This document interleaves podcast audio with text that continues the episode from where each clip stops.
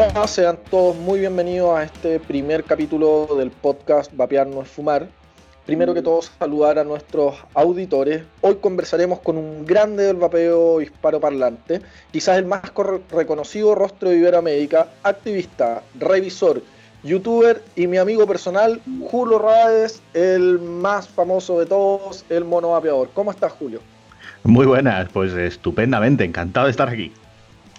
Un gusto volver a hablar contigo, Julio, y tenerte aquí para que te escuchen los auditores de Vapearnos Fumar. Cuéntanos primero cómo te convertiste cómo nace esto del mono vapeador y cuándo. Bueno, todo fue un cúmulo de casualidades. Yo, bueno, empecé a vapear también por casualidad, eh, como creo que muchos de los que estamos ahora mismo vapeando.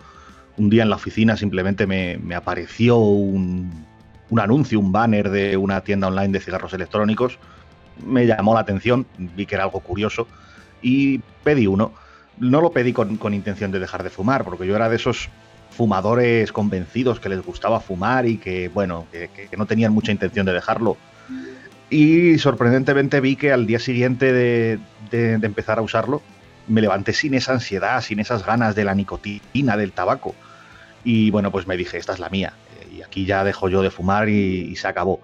Y con los vídeos empecé también un poco de casualidad. Hice un vídeo de, para unos amigos en un foro y, bueno, me animaron a que siguiera haciendo un poco más. Todo fue creciendo, creciendo, creciendo hasta convertirse en lo que es a día de hoy. Me acuerdo, eh, Mono, que desde ese mismo foro nace tu sobrenombre. Cuéntanos un poco y de, de, hace cuántos años además estamos hablando, porque sé que hace mucho, mucho tiempo.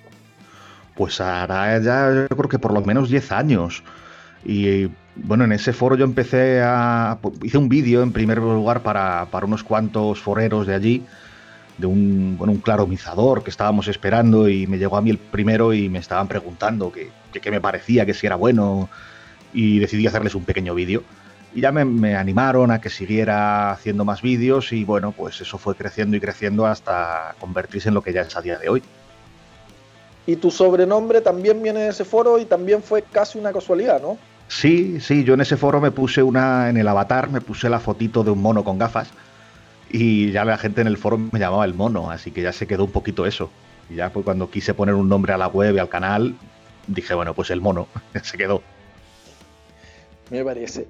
¿Cuántos mods tienes actualmente, más o menos? Yo sé que no es fácil, pero ¿cuántos mods, así como un estimado, tienes tú? Uf, si me, si me dieran un euro cada vez que me han hecho esa pregunta, ya tenía el yate en la playa.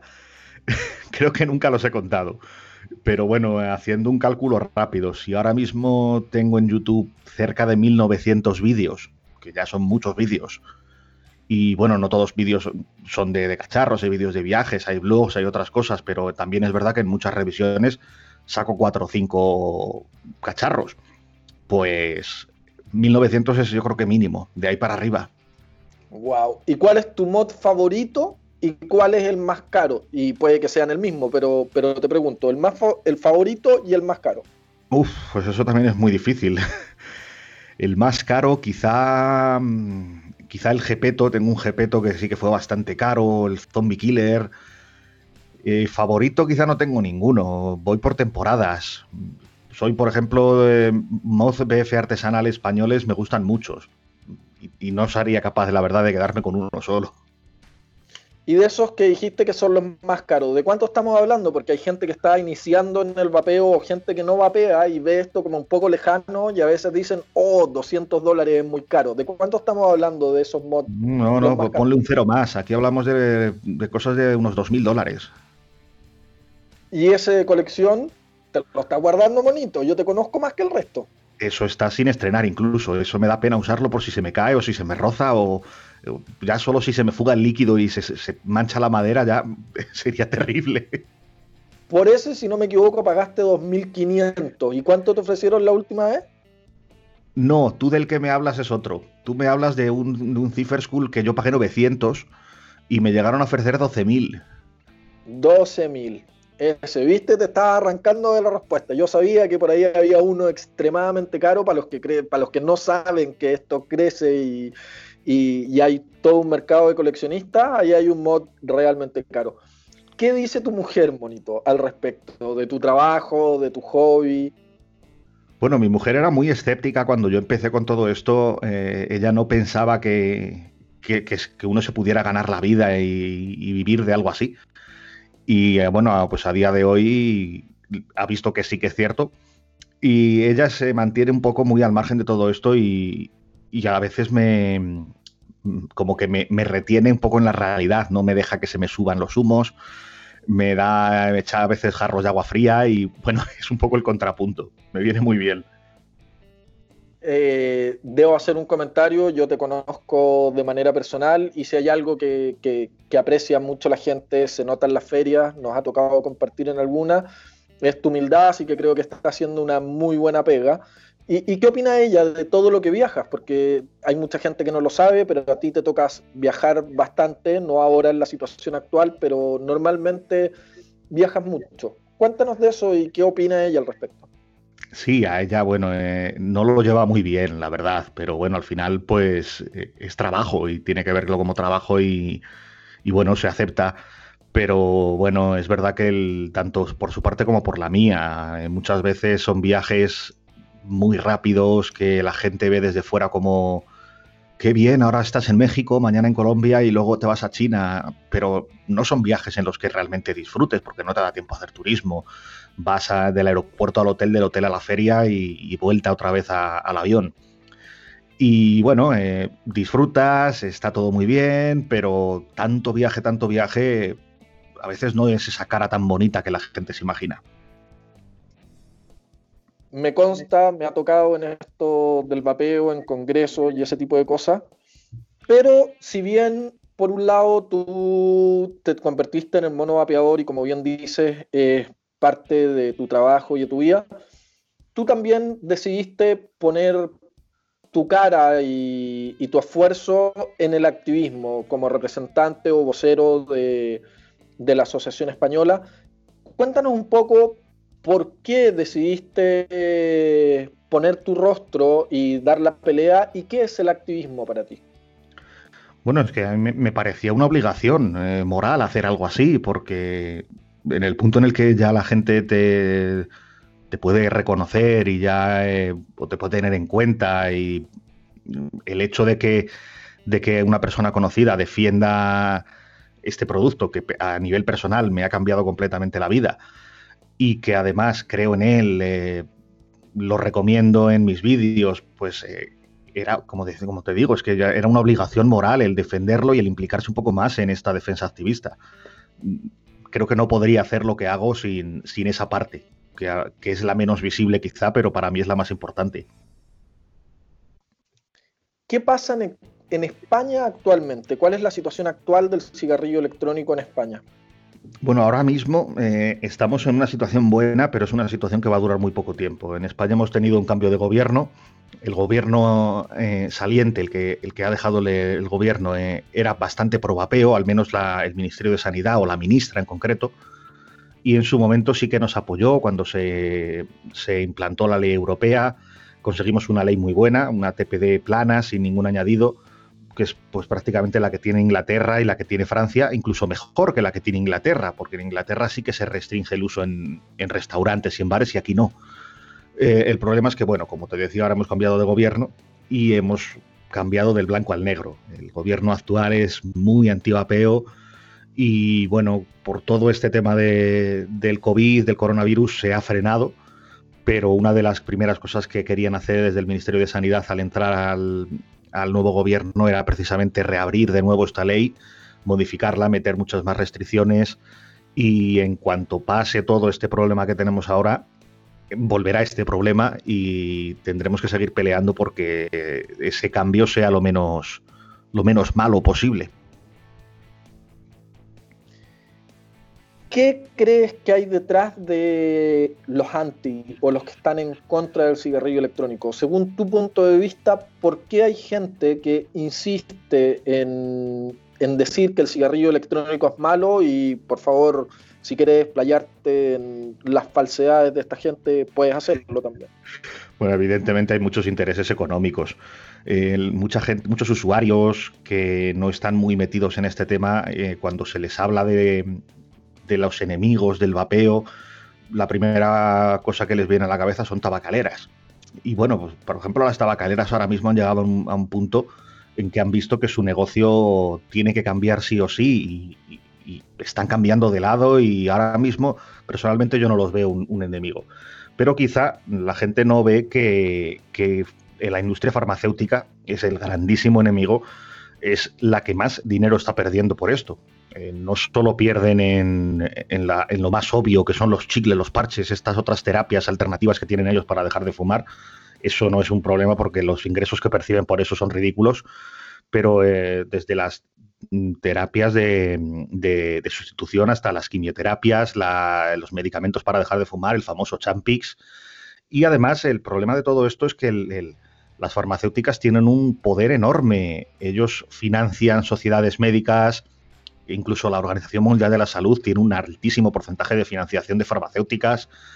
Eh, con esa financiación lo que hacen es comprar poder y ese poder lo vemos en, casos como este, en los que intentan ocultar la verdad, intentan descalificar un producto en el que afortunadamente cada vez se quedan sin, sin argumentos, cada vez se van quedando sin más argumentos, pero su poder es mucho y esto es una pelea de David contra Goliat.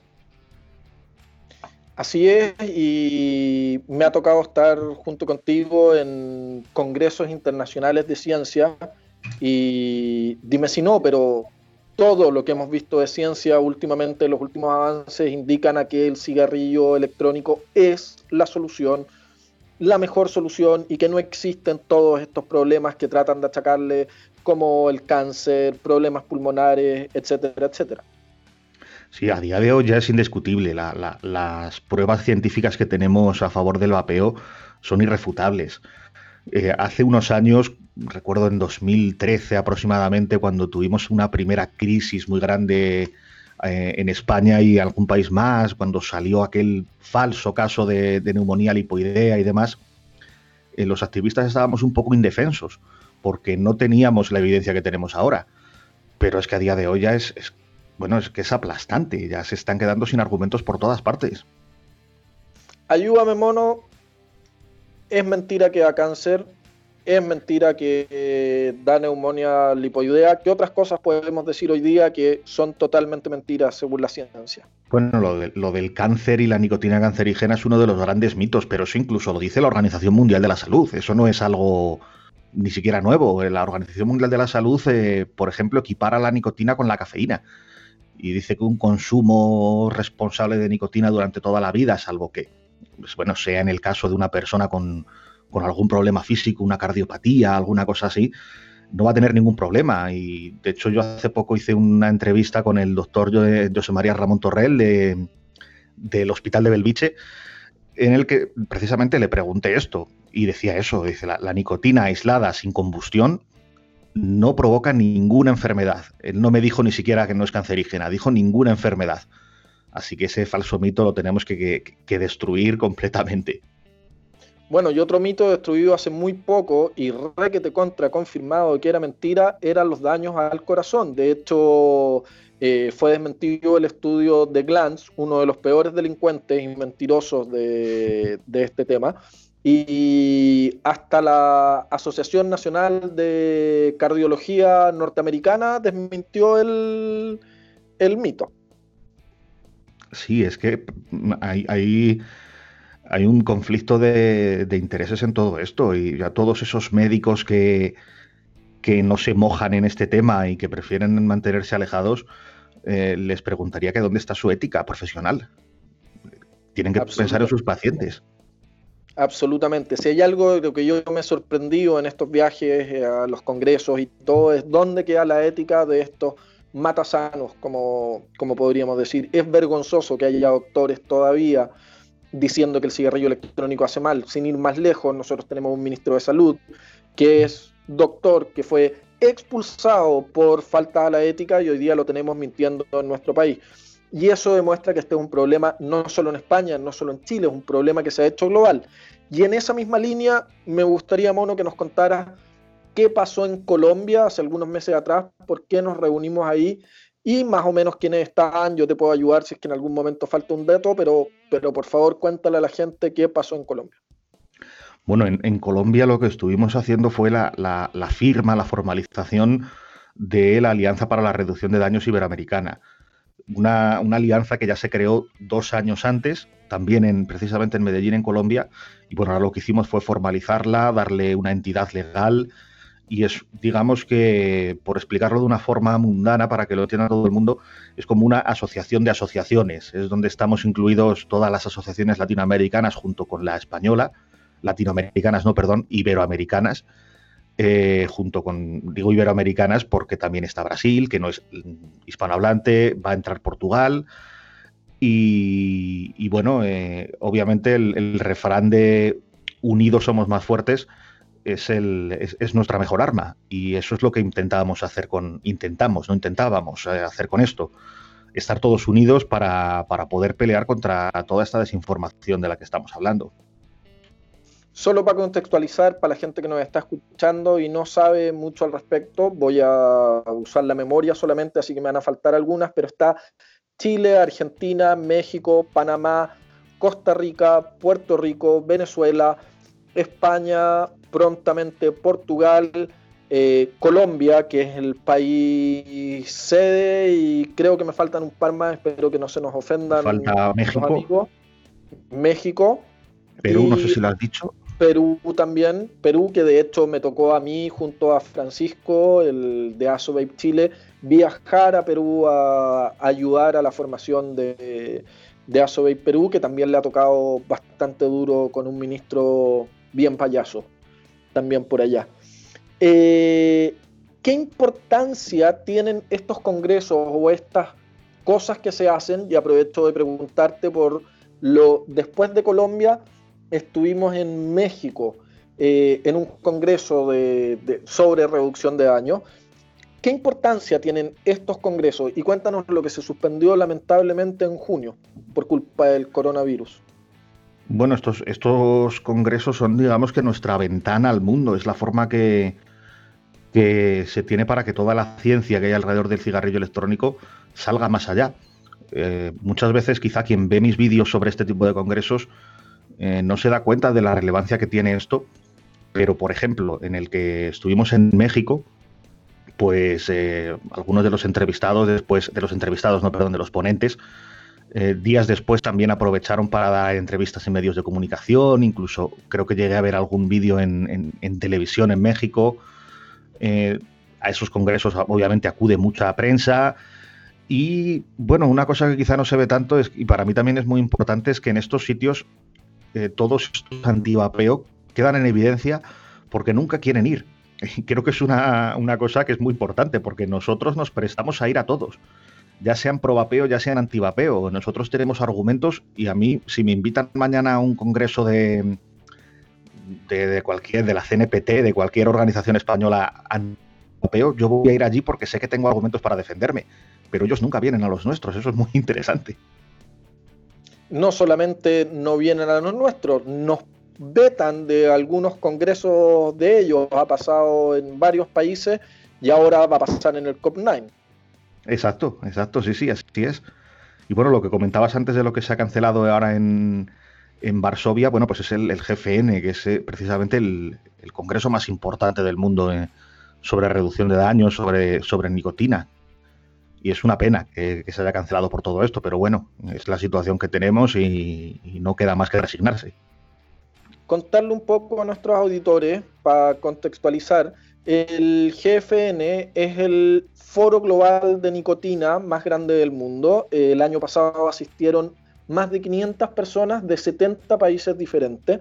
Y esas 500 personas son los activistas más importantes de cada uno de los países con los científicos más importantes del mundo que dan las ponencias y nos permitan a nosotros adquirir ese conocimiento para poder transmitirlo. Hay gente muy relevante ahí, como Mareo Clover, Cliff Bates, no sé qué más te gustaría a ti nombrar y contarnos un poco cuál fue tu vivencia del pasado GFN en Polonia.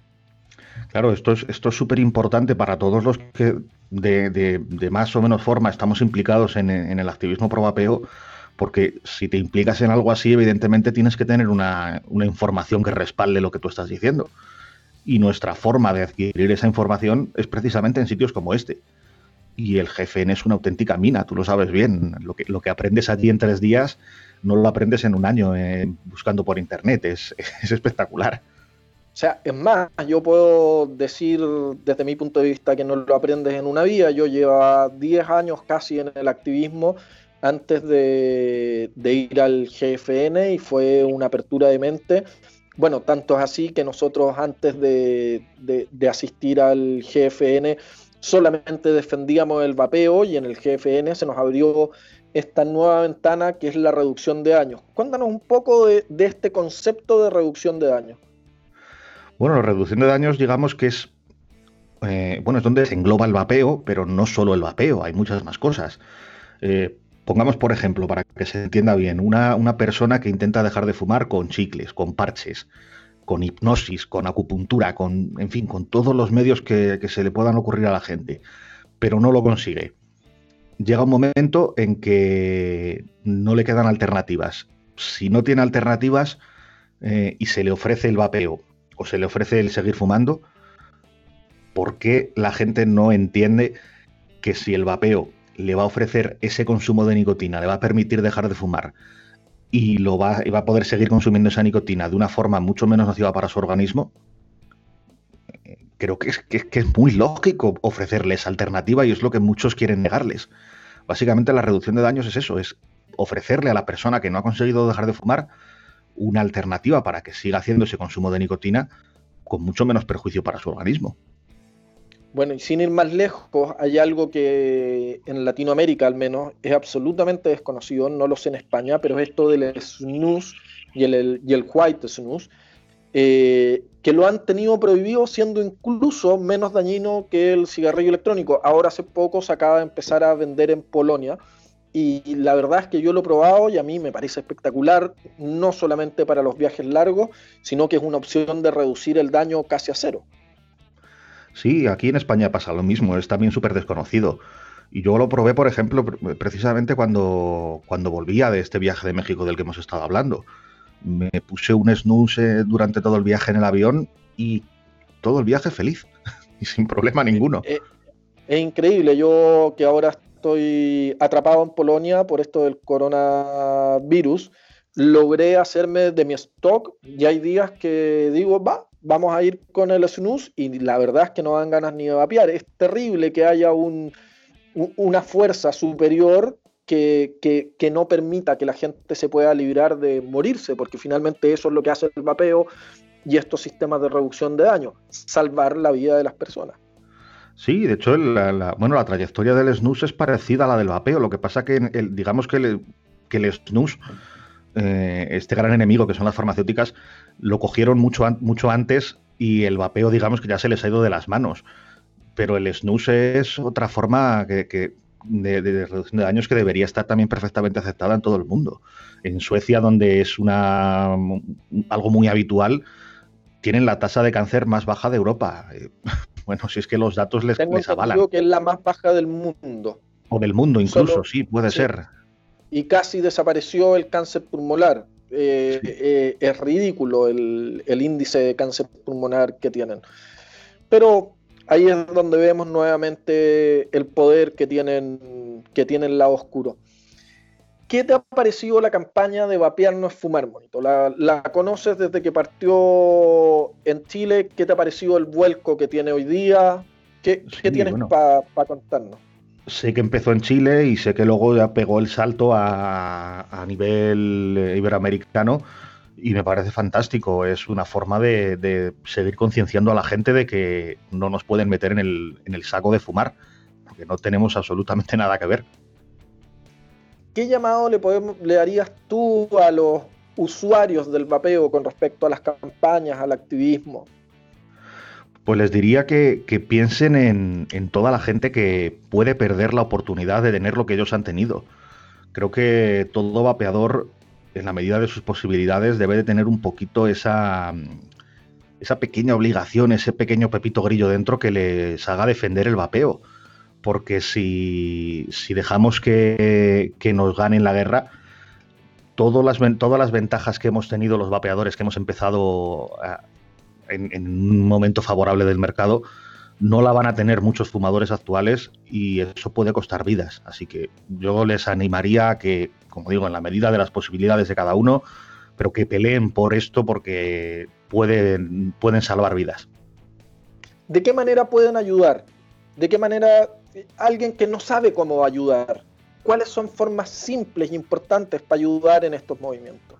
Pues mira, algo muy simple y que muchas veces es quizá lo que más nos cuesta es el salir de los círculos de, vapeadores. Si yo, por ejemplo, hago un vídeo eh, con una entrevista a un doctor, con cualquier cosa así muy interesante que, que conviene que lo vea gente más allá del vapeo. Muchas veces ese vídeo eh, lo ven los vapeadores y evidentemente eso está muy bien, pero lo que interesa es que toda esa información, he puesto el ejemplo del vídeo, pero me vale cualquier artículo, cualquier cosa, lo interesante es que esa información salga más allá. Y algo muy fácil que pueden hacer los vapeadores es compartir esa información con sus amigos, con sus familiares, gente que no sabrá posiblemente casi nada del, vapeo. Y ese boca a boca al final es un arma muy lenta, pero es un arma muy efectiva. Y eso es muy fácil de hacer por cada, por cada vapeador.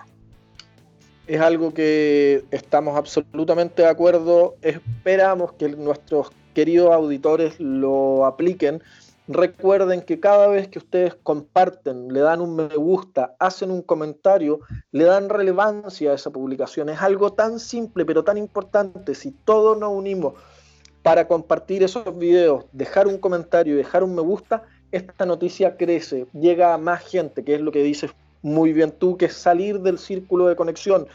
Se hace un esfuerzo gigante de parte del mono, de parte de la campaña no Fumar, para generar contenidos amigables, que la gente los pueda entender.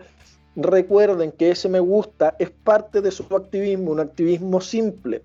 nadie está pidiendo que viajen, que salgan a volverse locos o a pelear con el ministro, pero es necesario ese aporte de cada uno de los usuarios porque finalmente si no remamos todos se nos va a hundir el bote.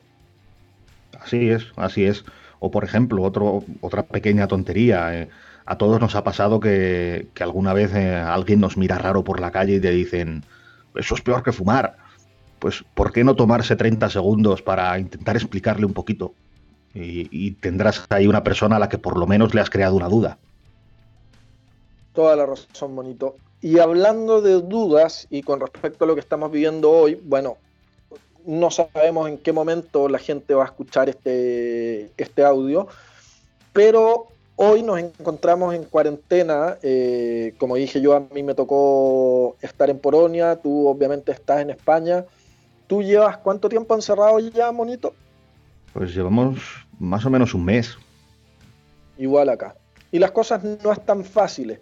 Pero así todo, hay comunicaciones súper negativas, como por ejemplo que el vapeo podría afectar eh, de manera negativa a alguien con coronavirus. ¿Qué sabemos al respecto, Monito? Es absurdo. Farsalinos hace poco publicó un artículo en su blog eh, desmintiendo todo completamente, porque de hecho hay informaciones que dicen eso que tú estás comentando, pero también le llegan del otro extremo. Y hay quien, quien afirma que, que el vapeo bueno, pues te puede como digamos que proteger y, hacer todo lo contrario, en fin. Está ahí una guerra de desinformación, de, falsa información, y no hay pruebas ni a favor ni en contra. Así que yo, yo creo que el vapeo tiene más que suficiente evidencia científica para defenderse sin necesidad de inventarse nada.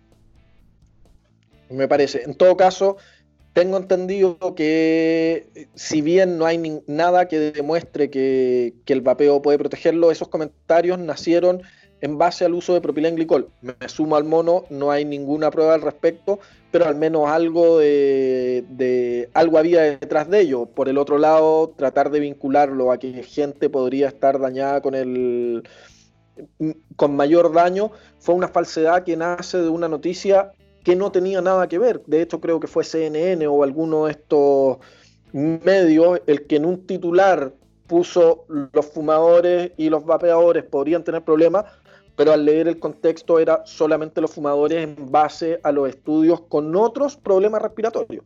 ¿Me claro, sí, sí, en realidad ni siquiera hay esas evidencias con el tabaco. Esa no es nuestra guerra, pero en este caso, bueno, eh, tampoco las habría. Evidentemente, si un fumador o un vapeador que también ha sido fumador, tiene derivada de esa época de fumador una, una enfermedad pulmonar o algo que le haya creado el tabaco, pues evidentemente ahí ya sí se convierte en población de riesgo.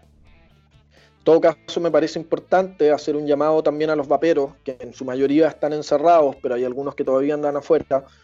Evitar vapear con la nube gigante, tratar de vapear en modo ninja. Hay un, hay un cierta paranoia social hoy día, entonces es mejor evitar esas cosas porque finalmente lo único que llevan es a problemas para los mismos vaperos. Sí, exacto, hay que ser respetuosos y no se puede caer en la provocación y, bueno, y, más, y menos en una situación como en la que estamos ahora. Me parece bonito. ¿Algo que se me quede a mí fuera del tintero que te gustaría destacar o que te gustaría conversar? Pues yo, creo que no. Yo creo que hemos tocado un poquito de todo. Ha sido, ha sido esto muy completo. Me parece. Un abrazo a la distancia, querido mono. Una vez que pase este coronavirus, ya nos toparemos en alguna parte nuevamente. Te agradezco mucho tu tiempo. Eh, y nada, dejarte el micrófono abierto para despedirte de los vaperos que te escucharán por favor envíen sus comentarios, críticas positivas o negativas, porque la idea es seguir mejorando. En el siguiente capítulo vamos a tener a Francisco, el presidente de ASOVAPE Colombia y también el presidente de ARDT, que es esta asociación de la que estuvimos hablando hace un rato atrás, para que nos cuente un poco más al respecto. Bueno, pues nada, yo por mi parte nada más que añadir. Un placer y esperemos volver pronto a la normalidad. Un abrazo, monito una muy buena cuarentena o lo que queda de ella para ti. Eh, cariños a tu mujer también y espero que podamos salir todos muy bien de esto y un gran abrazo a los españoles que sabemos que no lo están pasando bien.